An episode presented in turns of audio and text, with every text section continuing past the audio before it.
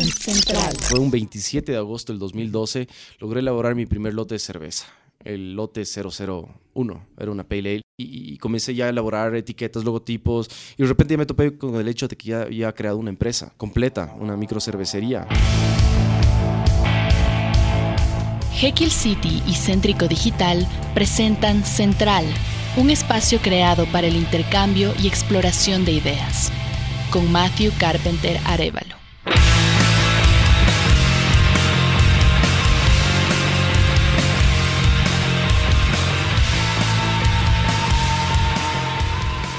Muy buenas tardes con todos y con todas. Hoy tenemos una conversación muy interesante con Julio Espinosa. Julio Espinosa es el fundador de Andes Cerveza, una microcervecería basada aquí en Quito y que se vende casi a nivel nacional.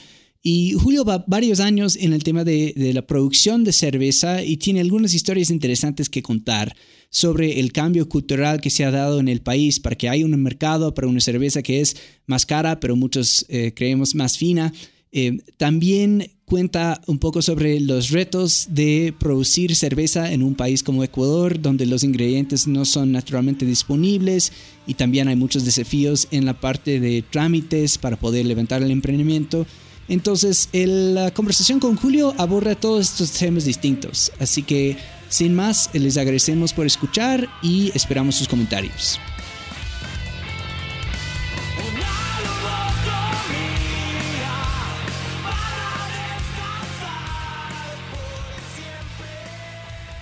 Entonces, Julio, eh, en general cuando conversamos no entramos en muchos detalles sobre la persona, pero quiero que nos cuentes un poco de tu traspaso de la política a la cerveza. Uy, bueno, es una historia un poquito, un poquito sofisticada. Habían algunos factores que, tuve que considerar. Bueno, yo, pa, pa, pa, para la gente que no sabe, eh, yo estuve trabajando en una oficina que hacíamos estudios políticos. Y eh, yo básicamente tenía que estar enterado de absolutamente todo lo que estaba sucediendo, eh, quiénes eran los ministros, los, asambleístas, etcétera, y, y todas las leyes que estaban pasando. Esa era mi vida. Esa era mi vida y sí lo disfrutaba. Era un trabajo de oficina. Yo tuve un amigo que mm, estudió en los Estados Unidos, regresó al Ecuador y me dijo un día, Julio, mira, eh, acabo de regresar de los Estados Unidos y este, to, to, toda esta ola de la cerveza artesanal en los Estados Unidos es increíble. Ya, eh, a mí me, eh, obviamente le encantaba la cerveza. Me dice, eh, hagamos una cerveza casera. Acabo de traer un, kit de principiante que básicamente tú lo puedes comprar allá en los Estados Unidos en las tiendas de los homebrewers o de los cerveceros caseros. Te vienen como la, los ingredientes, ¿no? Eh, y unas instrucciones súper básicas y fáciles de, seguir y tú lo puedes eh, realizar tranquilamente en, tu casa, ¿no? Haces tu primera cerveza casera, es una experiencia súper básica en términos de, de tecnología cervecera. Y me dice, Julio, hagamos esto. Yo, yo, yo en esa época era como que, bueno, ¿será? Bueno, haga por divertirnos, ¿no? Está bien, ¿no? Cambiemos un poquito los, los quehaceres cotidianos. Y al comienzo no me gustó, me pareció muy complicado, muy sofisticado. Estaba trabajando con mis manos cuando yo toda la vida estaba acostumbrado simplemente a eh, leer papeles y escribir otros papeles acerca de los papeles que había leído. Entonces, básicamente, entonces, una materia muy abstracta. Yo estudié eh, relaciones internacionales, política internacional. Y eh, de poco a poco, eh, como que le fui agarrando el interés. De, mejor dicho, eh, existe, me acuerdo exactamente la, la, la, primera vez en que como que vi la luz, ¿no? Es ese momento en que dices, wow, o sea, aquí descubrí algo que no, que no sabía que existía dentro de mí mismo. Y fue esa, esa, ese día, esa noche, esa tarde, en que destapamos el primer lote de cerveza casera que realicé con mi amigo en su casa. Ya habíamos realizado como dos o tres cervezas, pero salió la primerita. Y, y la destapamos y nos servimos y la experimentamos, la, probamos. No me acuerdo si estaba buena o estaba mala, pero fue algo increíble. Y, no solamente desde el punto de vista, sí, me estoy tomando una cerveza, sino sentir que, esto, que, trabajé durante todo un día, ¿no? elaborando esta cerveza, y el resultado es algo tangible, algo algo que me lo puedo tomar, algo que me lo puedo beber, Algo que no sentías en la política. Algo que no sentía en la política, porque no, me la, no, te la puedes comer, ¿no? O sea, te, comes muchas cosas cuando hablas de política, pero no te tomas una cerveza. Y, y, fue muy, muy, muy bonito, fue una experiencia muy bonita para mí, fue, fue muy distinto, fue algo muy, muy distinto a lo que estaba acostumbrado. Entonces, esa tarde, esa, tarde fue el momento en que yo comencé a pensar eh, un poquito distinto acerca de, de mí mismo, ¿no? Y comencé, eh, comenzamos, mejor dicho, a trabajar con, con, dos amigos más. Nos reuníamos todos los sábados durante, ¿qué habrá sido? Unos seis meses a elaborar cerveza, a elaborar cerveza todos los sábados, todos los sábados. Entonces, elaborábamos cerveza y, nuevamente, ¿no? no sé qué tan buena habrá estado esa cerveza. Eh, me acuerdo muy poco las sensaciones más que, más que los sabores en realidad. Y, bueno, o sea, mientras estás elaborando, te estás tomando la del, lote anterior que elaboraste, eh, invitas a tus amigos, es una actividad muy bonita. Y eh, yo personalmente me, me, me, comencé a meter muy, muy, muy a profundidad en este tema. Me compré mis propios equipos, ¿no? para elaborar cerveza en mi propia casa. Yo en esa época eh, vivía en un departamentito chiquito de 50 metros y era chistoso porque tú entrabas a mi casa y tenías los fermentadores en la, en, la, entrada, en la puerta. ¿no? En esa época utilizaba los botellones, los bidones de plástico de agua que utilizan en las oficinas. Los puedes utilizar como fermentadores. Los fermentadores es, es básicamente el contenedor donde tú guardas la cerveza mientras fermenta. ¿ya? Y se convierte propiamente en cerveza. Y hice esto durante unos meses más. Y, era, y lo hacía una vez por semana. Entonces, por ejemplo, el sábado elaboraba mi cerveza eh, con, mis amigos y el miércoles después del trabajo, que salía al tipo 6, 6 y media, iba a mi casa y trabajaba hasta la 1, 2 de la eh, mañana elaborando mi propia cerveza, ya por, por, simplemente por, por, porque, porque me nació esa, esa pasión. ¿Y en qué momento nace Andes? Andes es, eh, bueno, Andes ya es otra etapa un poquito más avanzada en mi vida. Yo mm, tuve la oportunidad de irme a, Inglaterra a estudiar eh, en, una escuelita que se dedica específicamente a entrenar cerveceros. Bueno, tuve que primero renunciar a mi trabajo, lo cual fue muy, muy, muy duro para mí porque yo tenía una carrera en esa empresa y con simplemente esta esperanza de, descubrir cosas nuevas acerca de mí mismo. Me fui a Inglaterra, estuve seis meses allá y regresé. Y cuando regresé a Quito, yo no estaba 100% seguro si yo quería o trabajar en una cervecería. En esa época no había muchas cervecerías artesanales, había tal vez en Quito una o dos, y, era muy difícil acceder a la gente. todavía era un ambiente muy, muy cerrado, ¿no? ahora los cerveceros somos, yo creo yo, bastante abiertos, compartimos mucha información. Y, pero lo que sí sabía era que quería elaborar cerveza. Y para elaborar la cerveza que yo quería, necesitaba los equipos adecuados y los insumos adecuados que no los podía encontrar en el Ecuador. Entonces los tenía que importar. Y para importarlos, se me ocurrió que la manera más sencilla era crear una empresa para poder importar. ¿sí? Porque dije, bueno, por si acaso queremos una empresa para no importar las cosas a mi nombre personal. Y creamos una empresa, le llamamos Andes, Andes Brewing S.A. simplemente porque realmente no existe una historia muy romántica detrás del nombre, sí, estamos en los Andes. Y comencé a traer mis cosas y, finalmente, me acuerdo exactamente, no me acuerdo qué día de la semana era, pero fue un 27 de agosto del 2012, logré elaborar mi primer lote de cerveza el lote 001. Era una pale ale. Y, a la gente, mis amigos, a, mi, a, mi, familia les encantó el producto, les encantó la cerveza. Comencé, eh, mejor dicho, seguí en este, en este tema y, comencé ya a elaborar etiquetas, logotipos. Y de repente ya me topé con mí mismo. Mejor dicho, me, me, me topé con el hecho de que ya había creado una empresa completa, una microcervecería. Entonces ya dije, bueno, ya aquí esto va, esto va de largo, ¿no? Aquí, eh, más o menos así nació Andes, sí. Y cuando, cuando trabajas en la política, parte de la política es que tienes que salir a convencer a las personas del, del valor de tus ideas, pero cuando emprendes, básicamente en lugar de discutir, simplemente produces algo, lo lanzas al mercado, lo comunicas y luego el mercado te acepta o no te acepta. Pero digamos, es una forma mucho más directa de proponer una idea contraria a, la sociedad. Y antes de que haya Andes, porque ahora ha habido una ola de cerveceras artesanales, ahora hasta puedes comprar cerveza artesanal en, el supermercado, pero me acuerdo cuando ustedes comenzaron casi no había nada, ninguna oferta. Entonces, nos habíamos acostumbrado al sabor de dos cervezas. ¿Por qué pensaron que los ecuatorianos iban a estar dispuestos a, tomar una cerveza que tiene un sabor distinto? Y además hay una diferencia de costo bastante significante, ¿no? Eh, entonces, eso es otra idea contradictoria que la gente dice que no, el ecuatoriano no va a, no va a pagar más de un dólar cincuenta para su cerveza y ustedes dicen, no, vamos a proponer un producto distinto que es dentro de la misma categoría, pero que va a tener un sabor distinto y va a tener un costo distinto. ¿Qué les hace creer en ese momento que, digamos, hay un futuro económico para un producto que tiene que competir con gigantes que obviamente tiene el costo de su beneficio?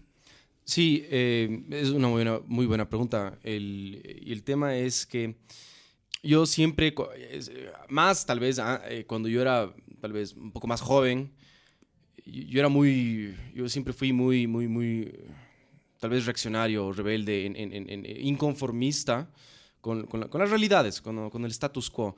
El Ecuador, lamentablemente, es un país en donde, en donde somos muy pesimistas y conservadores y ahora menos de lo que era al menos eh, de lo que era hace 5 o 6 años, al menos en el tema de la cerveza, pero pero todo el mundo te, te, te, dice, no, en el Ecuador las cosas son así, así, así, la gente no te va a pagar, la gente es así, la gente le gusta lo fácil, la gente le gusta eh, las cosas ya, ya digeridas y a un costo conveniente. Eh, no te dediques a eso, dedícate a ser abogado, por ejemplo, ya, porque todo el mundo tiene problemas y los problemas de la gente no se van a acabar, entonces tienes que ser abogado, porque de eso vas a lucrar.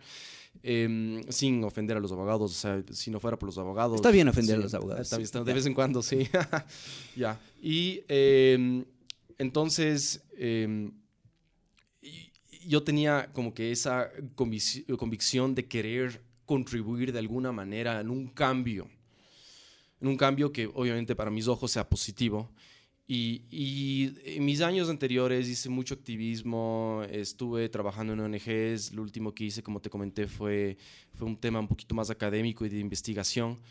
Em, y sentía que, que, mi trabajo y mi conocimiento y mi esfuerzo tenía muy poca incidencia en, en, en, la vida de los demás. Sí, al menos eso es lo que yo sentía.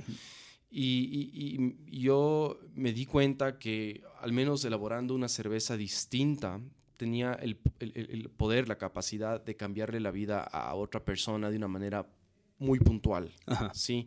Y si es que yo puedo de alguna manera incidir en, en cambiar positivamente mi sociedad, sea a través de, de, de, de una revolución cultural, política, eh, de derechos humanos, civiles, o a través de introducir una cerveza, o sea, no, no importa, lo importante para mí era era introducir algo positivo que cambie a, la sociedad y, y, obviamente eh, añorando y pensando en, todas estas cosas que, que, yo tenía la oportunidad de ver afuera, en, en, Europa, en los Estados Unidos especialmente, de esta cultura tan, tan bonita y tan, tan tremendamente diversa que es la cultura de la cerveza ¿no? y, y la experiencia, porque la cerveza no es un producto, es una experiencia, para mí al menos, es, es, es, así es como lo hemos tratado de vender.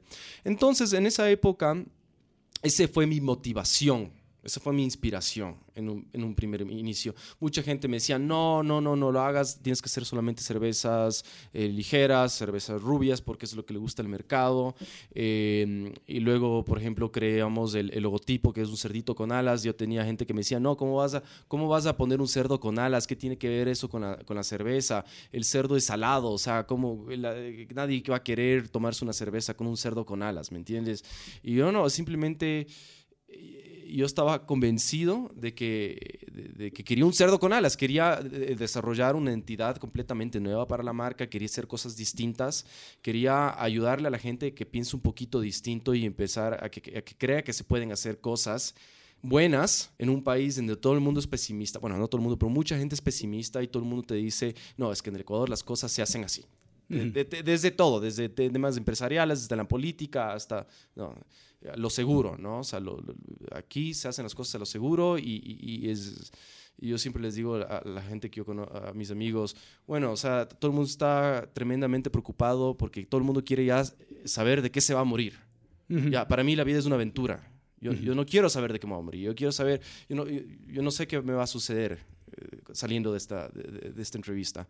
Y, y, eso es lo que le hace a la vida tan bonita. Y, y es este... Entonces, Sí, era, eh, fue complicado, eh, tal vez eh, como conversar con algunos familiares, algunas personas que les importaba que yo no sea un fracaso, otra cosa en esta sociedad no se tolera el fracaso es muy mal visto el fracaso, cuando el fracaso debería ser una tremenda lección para poder mejorar como persona. Y por otro lado, el mercado sí estaba preparado ya, el Ecuador yo sí siento que ya estaba preparado para recibir cosas nuevas. Muchos de, mis primeros compradores eran personas que habían viajado, que estuvieron afuera del país y que, tuvieron esta experiencia con, con cervezas distintas con cervezas de, eh, por ejemplo, hay muchas cervezas europeas, belgas que utilizan eh, otro tipo de, insumos, eh, utilizan especias, utilizan frutas, o que viajaron, por ejemplo, estos niños de Inglaterra y probaron las pale ales, que son un poco más amargas, probaron las stouts, que son cervezas oscuras, y, y regresan al Ecuador y dicen, no tenemos esto acá, o sea que es, es, es, así logré yo, pienso, em, como que atender esa necesidad. Entonces eso ayudó mucho y también ayudó tener conexiones, ¿no? O sea, tenía un amigo que tenía un bar por acá, tenía otro ah, conocido un amigo que tenía un bar por acá. Y así fue como comenzó y, el boca a boca, boca a boca, o sea, no hay mejor publicidad que el boca a boca en grande o pequeña escala. Y cuando eres pequeño es lo único que tienes por tus, por, porque estás manejando eh, recursos muy escasos, ¿no? Y me, me, gustó mucho que topaste el tema de cambio cultural, porque justamente, o sea, estamos hablando de cerveza por un lado, pero también estamos hablando de cambio cultural, en el sentido de que a veces asumimos, sobre todo en la política, cuando conversamos de política, que la cultura no cambia pero la cultura es muy dinámica, no es estática. Entonces, cuando yo llegué al Ecuador en 2003, no había restaurantes de sushi. Y ahora ves, en cada esquina hay un restaurante de sushi. y muchas veces es a través de observar los cambios en los hábitos de consumo de las personas que empiezas a entender hacia dónde va la cultura, o, por lo menos cuáles son los cambios que se han dado. Y una de las cosas que me interesa saber es, tu perspectiva sobre por qué ahora el ecuatoriano está dispuesto a pagar entre 3 y 5 dólares por una cerveza. ¿Qué ha cambiado en la cultura que le justifica ese, esa compra? ¿Qué, ¿Qué, hay sobre esa compra que, le, que, que, que hace valer la pena? Bueno, es una pregunta que creo yo, muy difícil de responder. Yo te voy a decir qué es lo que yo pienso, ¿no? pero, pero, pero es definitivamente una, tal vez una tesis de, grado para, para, un estudiante de sociología, ¿no? o de sociología y marketing, no sé. Em, yo creo que el, ecuatoriano hoy por hoy ha tenido ya, muchos ecuatorianos han tenido la oportunidad de ver cosas distintas. han, viajado. tenemos el Internet para empezar, ¿no? O sea, te conectas en tu iPhone eh, o en tu, lo que sea, o en tu computadora y haces clic y estás leyendo las noticias eh, sobre qué es lo que está sucediendo en el Japón, en la China, en donde, donde tú quieras, donde tú quieras y, y, la, y, la, gente entiende que hay cosas distintas, ¿ya? Eh, no, no, no, no, las entiende eh, particularmente de qué se tal vez de, de, qué se trata esto de la cerveza artesanal, por, por, por, hablar de algo en específico, pero entiende que hay algo distinto, hay algo más allá, por un lado. Eh, por otro, yo creo que la gente ya sí, ya, ya, ya, se cansa de consumir siempre los mismos, los mismos, los mismos productos. Tal vez no las generaciones más, las, las, mayores, ¿no? Porque eh, en, una sociedad como la nuestra, eh, de mucha tradición y en una, eh, y que, crecieron en una época en donde apenas había televisión, mm. la gente tiende a siempre que, creer lo, lo, mismo de siempre, ¿no? O sea, mi café a las 6 de la mm. mañana, mi almuerzo a tal hora, arroz con carne y huevo frito, por decirte alguna cosa, no que tenga nada en contra del huevo frito es buenísimo, pero lo mismo, lo mismo, lo mismo, lo, seguro. Lo seguro. Y vamos nuevamente a lo que te conversaba sobre, sobre el pesimismo y, y, esta, y esta cultura de, del conservadurismo, ¿no? De siempre ya tener seguro, certeza de qué es lo que va a suceder en mi almuerzo, por ejemplo, en mi cena, qué va a suceder el momento en que me voy a ir a dormir, la serie que voy a ver cuando me voy a dormir, es, es, es, es esa obsesión por la seguridad. Yo eso ya se está, creo yo, rompiendo de poco a poco y las nuevas generaciones tienen tantos estímulos y tanta eh, eh, eh, acceso a información que, que comienzan a pensar de otra manera, comienzan a pensar de una manera en que, en que, mm, que no necesariamente tienen que, que, saber de que se van a morir nuevamente, como te comentaba hace un rato. ¿no? Ya, eh, se abre un abanico de posibilidades y, yo creo que el ecuatoriano está aprendiendo a, a aprovecharlo, aprovechar este abanico de, de posibilidades que, que, a veces nos da un poco de miedo. Mm. Exacto, y, y, creo que lo, que lo que dijiste de la migración me tiene mucho sentido, porque la migración afecta tanto el lado de oferta y el lado de demanda, porque hay, hay gente que sale y vive en el exterior, como nuestros amigos en Ya está, ¿no? Donde te acostumbras a ciertos modelos de consumo y dices, yo estoy acostumbrado a que me entreguen las cosas a la puerta, y llegas a Ecuador y dices, esto no hay aquí, entonces yo tengo que emprender para que esto exista. Y por otro lado, cuando la gente sale al exterior y vas a un supermercado y ves que hay una pared llena de cervezas distintas y regresas al Ecuador y hay dos, te dices, algo, está, algo está mal, ¿no? O sea, nosotros hemos sido, no, hemos tenido el, privilegio o la fortuna de, de experimentar tanta abundancia en sabores y luego empezamos a reimaginar qué es la cerveza, porque ya no es la cosa que viene en una botella de Pilsner o una botella de Club, pero se vuelve mucho más diverso en lo que puede ser. Y también yo me pregunto si somos, creo que somos más ricos, o sea, el país es, es más rico, entonces podemos darnos ese lujo de gastar un poco más. Y creo que tenemos una diferencia en el sentido de que pasa la reforma agraria en los años 60, si no me equivoco, y eso como que produce la última generación de personas que puede vivir en sus arriendos sus hijos y sus nietos tienen que salir a trabajar. Entonces tienes una nueva clase profesional que tiene un distinto, distintos hábitos adquisitivos, tiene un poder adquisitivo que es distinto y tienen gustos distintos, porque como tú bien dices, tienen un pie en el, en el mundo global y tienen un pie en el contexto local. Pero obviamente es, es difícil definir, decir con, con, mucha certeza si eso es lo que ha pasado o, o, si hay otros factores que están afectando al consumo. Bueno, hay, hay, hay un factor que sí es muy importante considerar y que estamos siendo directamente afectados por eso, y es que este tema de la, de la, cerveza artesanal es, es, un fenómeno que está ocurriendo a nivel global. Sí. ¿ya? Eh, no solamente es una cosa muy, muy, muy vertical, específica aquí en el Ecuador.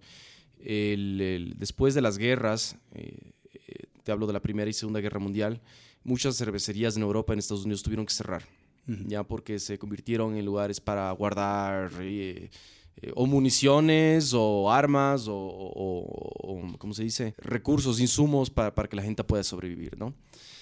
Y, y en los Estados Unidos, acuérdate que hubo la prohibición al comienzo, en la primera, en la primera mm, eh, mitad del siglo anterior, y cerraron muchísimas cervecerías. Y después, cuando se comenzaron a reformar las leyes, las primeras cervecerías que empezaron a abrir fueron las grandes, ¿no? las que lograron de alguna manera mantener su, sus propiedades, sus, patrimonios.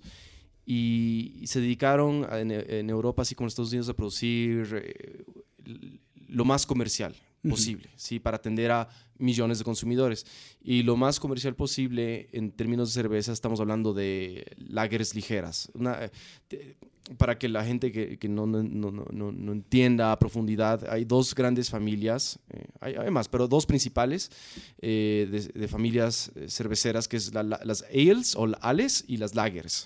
entonces, las lagers ligeras o las lagers rubias tipo Pilsen, que viene de Pilsen, de, de, de, la República Checa.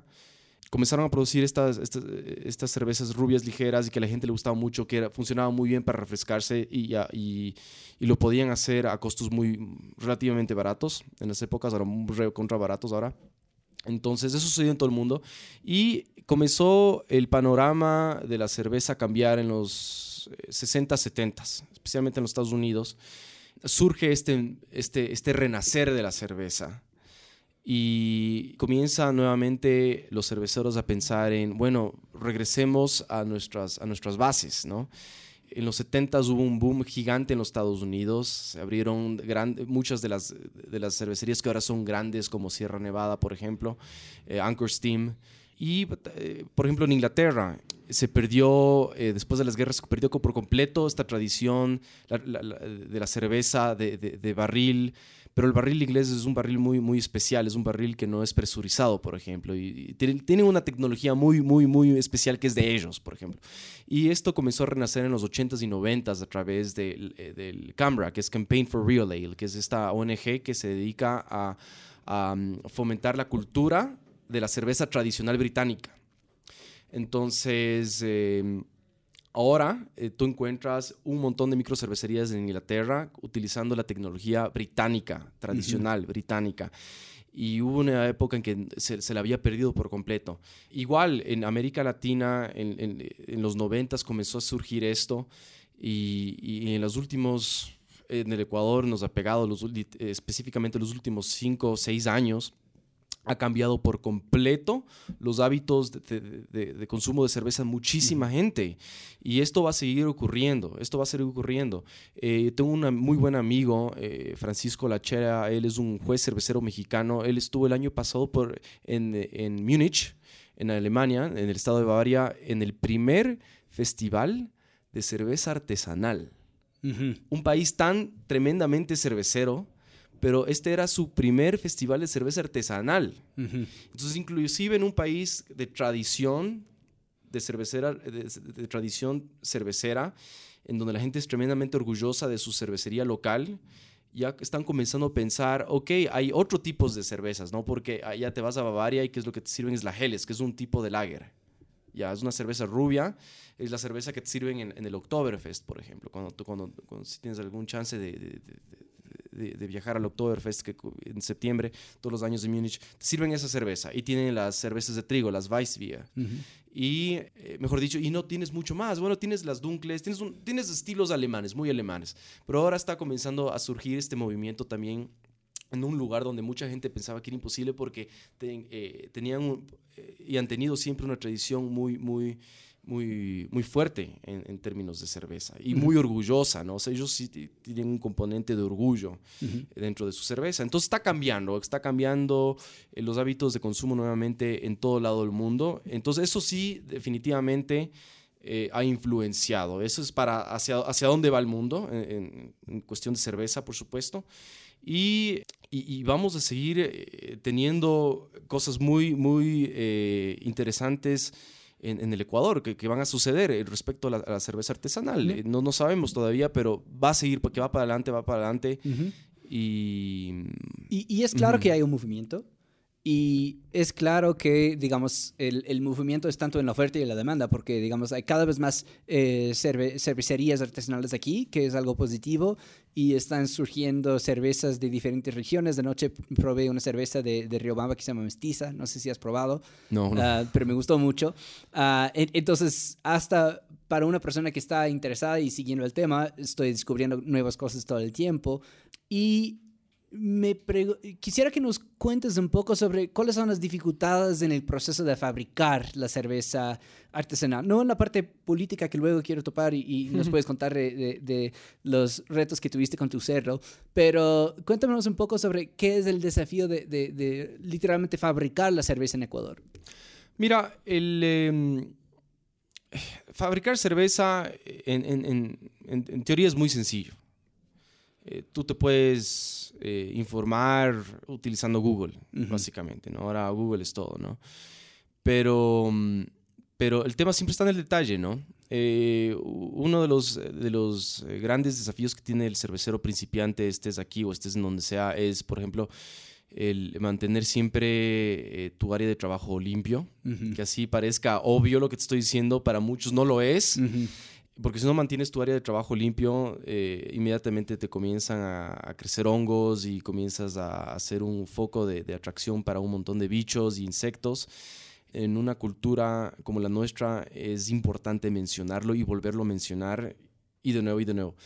Es muy importante acordarte que estás manipulando alimentos y si bien la cerveza es un alimento muy seguro, porque, y te digo seguro porque cuando una vez fermenta, el, eh, tu mosto, lo primero lo cocinas, cuando lo cocinas lo desinfectas, después lo fermentas, matas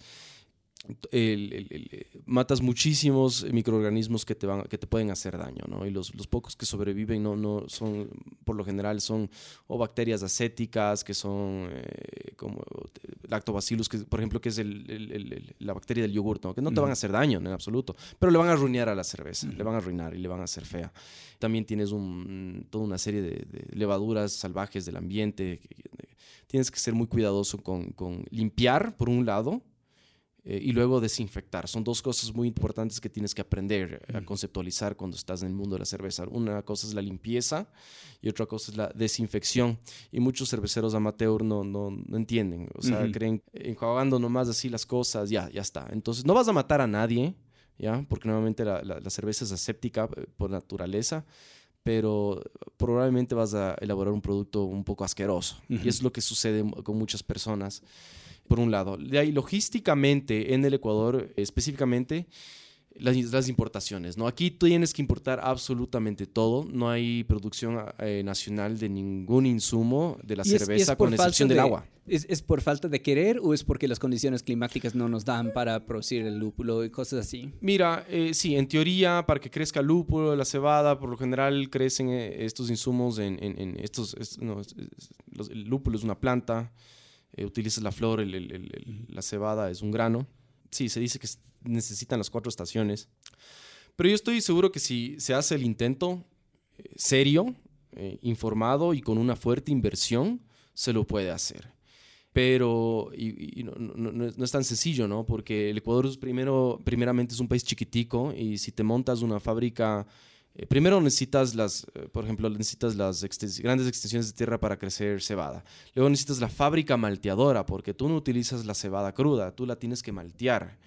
Y si quieres tener consistencia y calidad en tu producto, en tu producción de cerveza, necesitas que una malteadora eh, lo haga muy, con mucho cuidado. La malteadora es una fábrica que se encarga de germinar el grano para que, para que crezca la semilla, crezca, empiece a crecer la planta, se rompan las paredes de las células de la semilla y, luego el cervecero eh, pueda acceder a esos azúcares que están dentro de la semilla. Sin el malteo tú no puedes acceder a esos azúcares.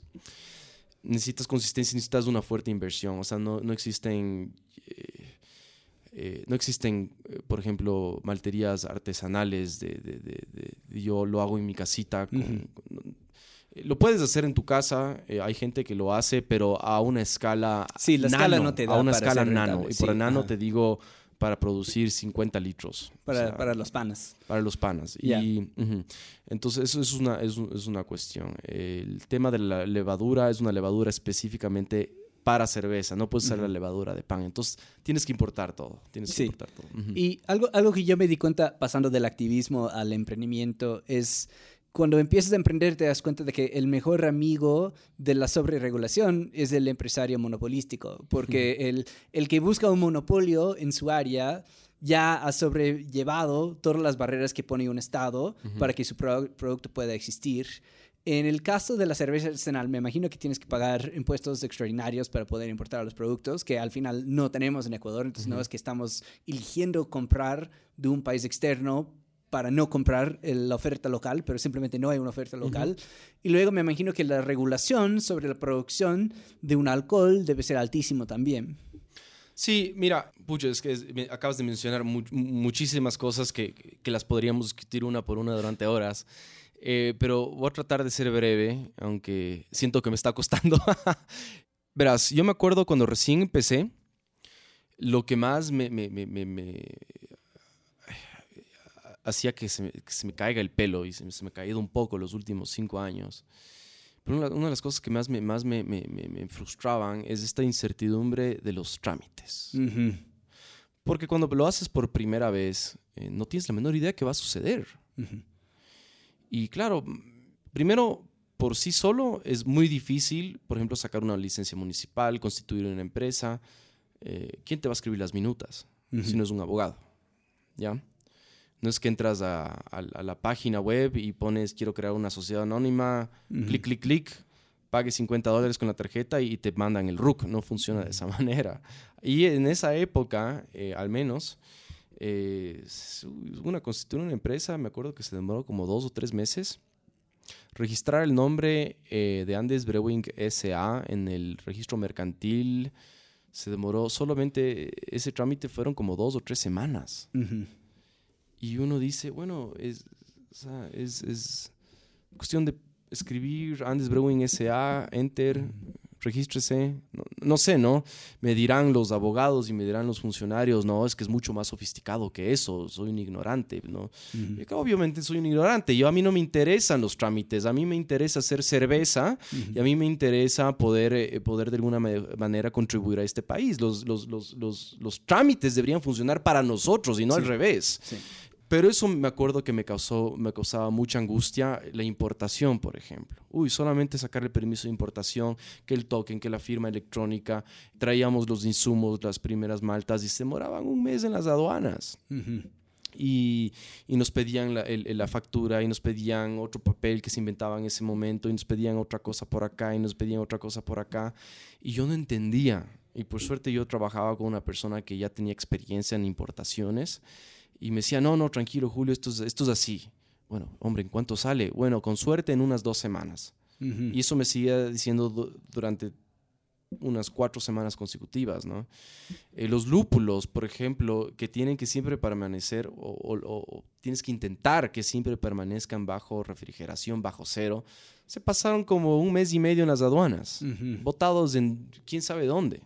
Y claro, recibes finalmente tus insumos y ves cortes de cuchillos, las bolsas de los lúpulos abiertos. Eh, ¿Y a quién reclamas? Absolutamente nada. Entonces eso, eso me acuerdo que me, me, me, me, molestaba mucho, me causaba mucha, mucha angustia y preocupación. Luego, bueno, eh, el tema de los impuestos. Em, me hablaste de, de, que, de la sobrecarga de impuestos en el Ecuador, sí, definitivamente, a nivel, al menos cerveza, somos muy poco competitivos, especialmente si, si vamos eh, de aquí a pocas eh, semanas a empezar a competir con las cervezas que pueden venir importadas de Europa. Alemania, por ejemplo, tiene uno de los regímenes más eh, tributarios más competitivos a nivel mundial para la cerveza. O sea, nosotros pagamos 10 veces, una microcervecería paga 10 o más veces lo que una microcervecería pagaría en impuestos para producir cerveza en, en Alemania. Entonces, eh, pues son cosas que te vas dando cuenta después, ¿no? Y háblanos un poco del registro sanitario, porque, me, Uy. porque eso también es un trámite, ¿no? Mira, hoy, eh, en la actualidad, por suerte, eh, es relativamente sencillo siempre y cuando consigas el tramitador adecuado y tramitadores, eh, hermano, existen miles. Yo ya cometí eh, tremendos errores y aprendí de esos errores. Gente que me sacó plata por darme una firma y absolutamente nada más. Tuvimos una representante técnica que nos sacó 3 mil dólares por, yo no sé qué hizo, nos dio una firma y luego te, vas enterando de que no son así las cosas, ¿no? Y además, eh, una persona que fue que fue recomendada por una grande firma de abogados, ¿no? Entonces, te, entran muchas dudas, ¿no? No sabes, uno, nuevamente, mi, mi, trabajo es no saber la ley, mi trabajo es hacer cerveza de calidad, dar de trabajo a la gente y, y, de entregarte a ti un producto de calidad, o sabes, no, no, no, no. Y entiendo, sí, entiendo correctamente, ustedes tienen que sacar un nuevo permiso cada vez que saques un nuevo sabor, ¿sí? Sí, así es. Existe ahora esta, esta modalidad de las buenas prácticas de manufactura que es una certificación eh, que te la entrega eh, el gobierno, la certifica una empresa privada, pero te, la entrega finalmente el gobierno y a través de estas buenas prácticas de manufactura tú puedes, eh, tú como que acreditas tu línea de producción. Es, es particularmente costoso sacarlo, ¿no? especialmente para una pequeña empresa. Para una empresa mediana o grande, yo entiendo que tal vez es una buena idea, pero sigue siendo no es, no, es lo mejor, no es, no es, no es, lo más cómodo y, económico y, mejor pensado para, para una micro o pequeña empresa. Pero no importa, si sacas el registro sanitario, si tienes el, el, el, em, eh, tramitador eh, preciso, te lo va a hacer rápido, unas dos o tres semanas máximo. Pero te cuento qué es lo que me sucedió a mí cuando saqué por primera vez mis cuatro primeros registros sanitarios de mis cuatro primeras cervezas. Y fue que en esa época en promedio se estaba demorando sacar un registro sanitario seis meses. En mi caso se demoró diez, un poco más de diez meses. Y básicamente porque nos rebotaban eh, los, trámites con observaciones del, del ARCSA, ¿no? del Izquieta Pérez. No me acuerdo cómo se llamaba en esa época, ahora se llama el ARCSA, que es la Agencia de Regulación y Vigilancia Sanitaria. y las observaciones no tenían nada que ver con el aspecto técnico del producto. Es decir, si es que mi producto era dañino para la salud o no cumplía, por último, con la normativa técnica, ya. No, en absoluto. Tenía que ver con la etiqueta. Entonces, tuve algunas observaciones. Una, por ejemplo, me decían, oye, pero esto está en inglés. ¿Por qué me pones en inglés si aquí hablamos en español en el Ecuador? Y yo, ¿pero ¿dónde está en inglés? Dice blonde ale o pale ale. Oye, hermano, pero ese es el nombre del estilo. Es, es, es como si es que tú me- le pidieras a, a- a- a la persona que importa vinos que traduzca Cabernet o Aviñón. Me, empie- me empiezo a llamar Mateo Carpintero. E- Exacto, o sea, cámbiate el nombre, ¿qué te pasa? Pues, o si no, o si no eres ilegal y te deportamos. Sí. Eh, ah, bueno, pero no se ponga bravo. Es que claro, ¿cómo no me voy a poner bravo? Pues si es que yo le estoy pagando a usted el Mm. salario. Entonces, eh, de ahí teníamos otra observación, teníamos un párrafo de, de donde explicamos, tenemos la filosofía de la empresa, chiquitito, ¿no? Y empieza con la frase reinventarse o morir, que es nuestra, que es nuestra frase de inspiración corporativa, reinventarse o morir. Que cómo va a hablar de morirse si esto es un producto de consumo. Oiga, amigo, o sea, eh, o sea, no sé qué pensar. ¿Qué le, qué le puedes responder a, un- a un funcionario que te, que te dice eso? Y al final de ese mismo párrafo decía, salud. ¿Cómo que qué salud? Si usted dice que salud, entonces ¿por qué este producto da salud? A ver, ponte de acuerdo, hermano. O te mata o te da salud, pues, ¿me entiendes? Bueno, entonces le cambiamos por chin chin, solo para que no moleste. ¿Me explico?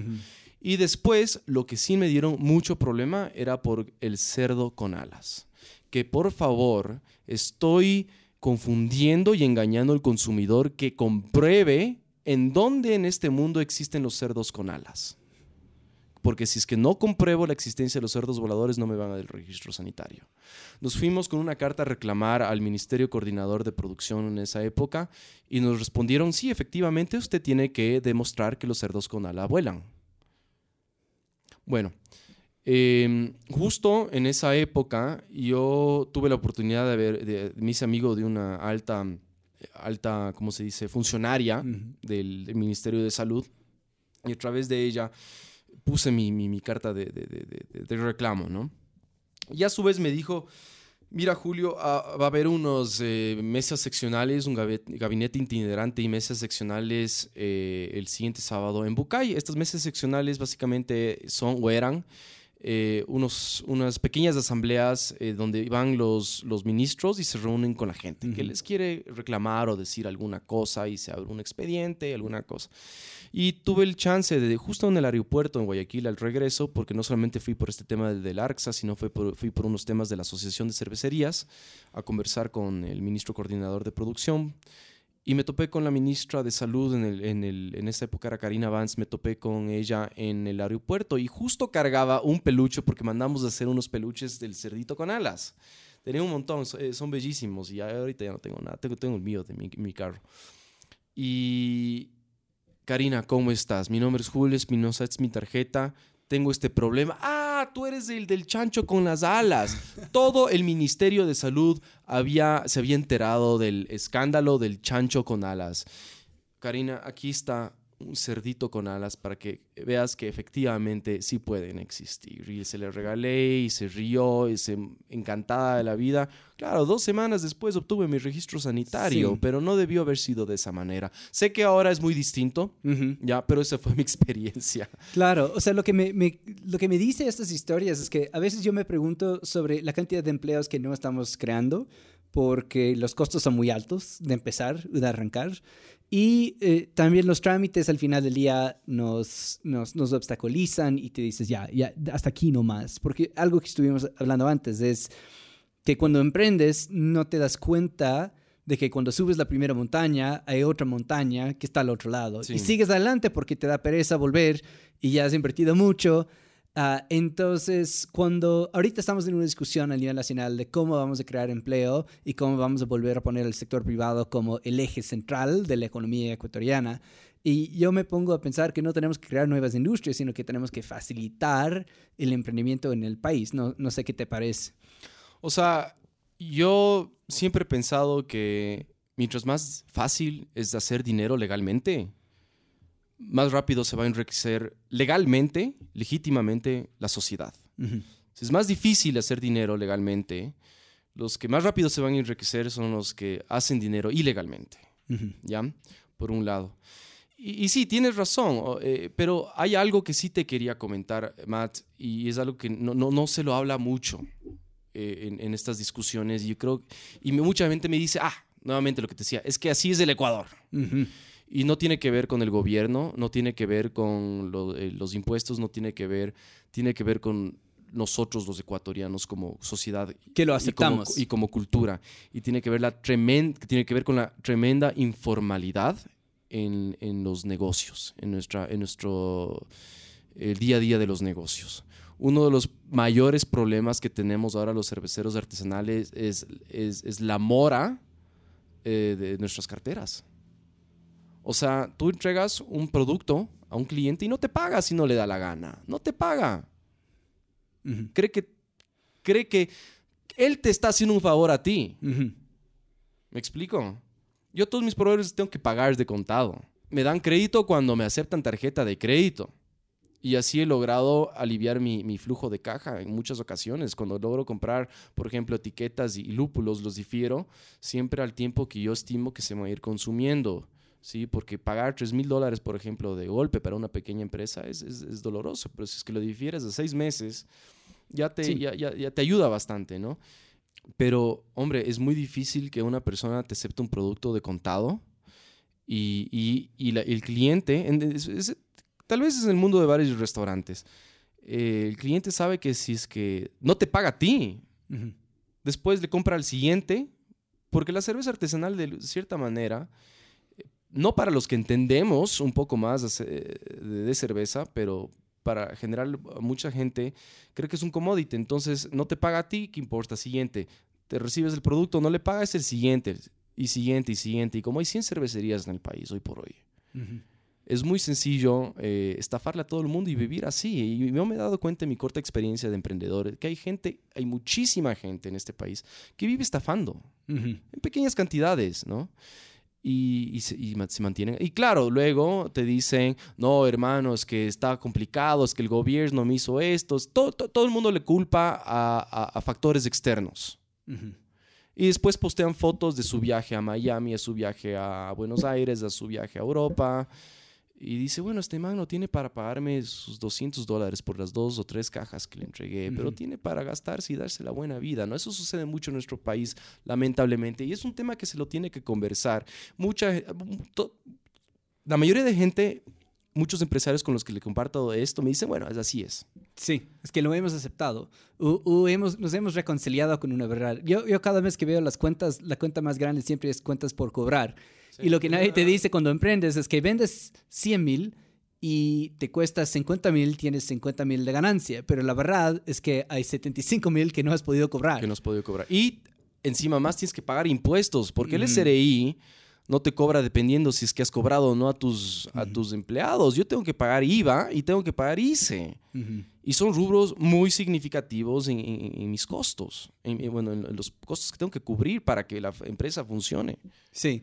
Y, y, yo quisiera que en este, en este momento preciso en la política nacional podríamos tener una conversación sobre cómo podemos, digamos, cumplir con los deseos del gobierno, porque el gobierno necesita fondos para financiar sus actividades y al final necesitamos registros sanitarios, necesitamos que haya alguien que esté velando por la calidad de los productos que estamos consumiendo, pero, digamos, poder cumplir con las necesidades y a la vez facilitar el proceso para los emprendedores, porque yo sé que hay empleo que yo pudiese crear si tuviese condiciones mejores y a lo mejor en tu caso, ¿no? Si, no tuvieses que, si no tuvieses que pagar el IVA por adelantado, podrías contratar más gente y, de esa forma crear más empleo. Mira, ahora que hemos cambiado a un nuevo gobierno, yo creo que es un eh, tiempo eh, muy interesante, clave, creo yo, para introducir estas ideas que para muchos ecuatorianos van a ser revolucionarias. Y es porque nadie piensa en las necesidades de los más débiles, no de los pobres, de los más débiles, ¿ya? Y los más débiles en, una, en, el mercado son las pequeñas empresas. ¿Ya? Las micro y pequeñas empresas, y porque nadie se pregunta qué es lo que ellos necesitan. Los políticos les encanta preguntarse qué es lo que las grandes multinacionales piensan, y está bien, está bien, ¿no? Pero si es que no piensas en qué es lo que la gente en general, los ecuatorianos necesitan para poder salir adelante, o sea, yo nunca he visto tan, una ola tan fuerte eh, de emprendimiento. Obviamente tengo 31 años, no es que te puedo hablar de mi experiencia de los últimos 200 años, no, pero, pero yo, yo sí siento un, un, aire muy particular de emprendimiento en estos últimos cinco años. Eh, muchos ecuatorianos están emprendiendo, muchos por necesidad, ¿no? Porque salen, vienen, regresan del exterior con títulos universitarios y no encuentran trabajo localmente. Entonces, ¿qué hacen? hacen vaca con la familia y se ponen un food truck o se ponen un restaurante, se ponen alguna cosa. Pero tienen que, las autoridades políticas tienen que empezar a escuchar exactamente qué, qué, es lo que, qué, es lo, cuáles son nuestros, nuestros tipos de necesidades. Son muy sencillas. Y tomando en cuenta que somos tan, tan, tan poco significativos en términos de números, en términos de, números para el fisco también, por ejemplo. Que si es que, hermano, si es que no me, por ejemplo, eh, me invento ahorita, si es que yo como microempresario no me cobras el impuesto a la renta los primeros cinco años, no es que se va a desbaratar el, el, el, el presupuesto del Estado, ¿me entiendes? En absoluto. Eh, es importante también em, mencionar que nuestra constitución en el artículo 300 eh, dicta que los impuestos, hablando de impuestos específicamente, se tienen que pagar progresivamente. En el Ecuador todas las empresas, no importa si eres micro, pequeño, mediano o grande, pagan el 22% de impuesto a la renta y el 15% de reparto utilidades. ¿sí? Y tampoco existe un trato progresivo, como dice en la Constitución, en el pago de ICE, por ejemplo, en el pago de aranceles, en el pago que yo creo que debería ser aplicado para todo. Porque yo como pequeño empresario, yo no quiero, yo no quiero no pagar impuestos. Yo, yo, a mí me hace sentir bien que estoy contribuyendo no solamente generando empleo, sino, sino contribuyéndole al fisco, porque sé que eventualmente alguien indirecta a, través del aparataje del Estado sí tal vez le voy a poder ayudar. Sí, no, no al burócrata, sino a, tal vez a, un niño que necesita ir al colegio. ¿ya? Para, ir cerrando, em, quiero regresar a algo que estuvimos conversando al inicio, que tú dijiste que cuando, digamos, pasaste del, de la política del activismo al emprendimiento, sentiste que tuviste como que un producto tangible y también tienes un impacto tangible, porque ¿cuántas personas trabajan con, con Andes ahora? Directamente somos cuatro personas y indirectamente somos 20 tal vez. Ya, entonces tú ves ese impacto, ¿ya? Entonces mi pregunta es si tú crees que el emprendimiento de cierta forma es una suerte de activismo. Es activismo, creo yo, en el sentido de que, eh, bueno, hay emprendedores y emprendedores, por supuesto, pero em, el tipo de emprendedor que yo al menos intento ser es, el tipo de emprendedor que trata justamente, como te comenté hace un rato, hacer un cambio, incidir en un cambio cultural, en un cambio cultural para bien. ¿ya? Entonces, en ese sentido, sí tienes toda la razón. Somos, somos eh, pequeños activistas que hemos buscado nuestra forma de incidir eh, en la sociedad a través de, a través de la empresa. Y es una manera muy interesante porque, porque das de trabajo, das de trabajar a la gente, educas. O sea, por ejemplo, cuando entró mi cervecero, el, eh, Max Terán, eh, él no sabía hacer cerveza. ¿Ya?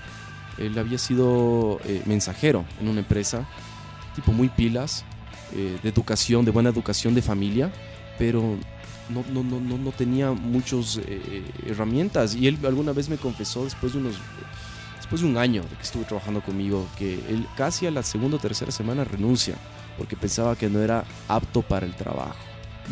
Y ahora es el corazón de la empresa. Entonces, ese impacto que logras tener en los demás es, muy, es muy, como se dice, recompensante, es muy bonito y, hace sentido a las cosas que, que, que estás haciendo como emprendedor. Chévere. Julio Espinosa, muchas gracias. Gracias a ti, Matt.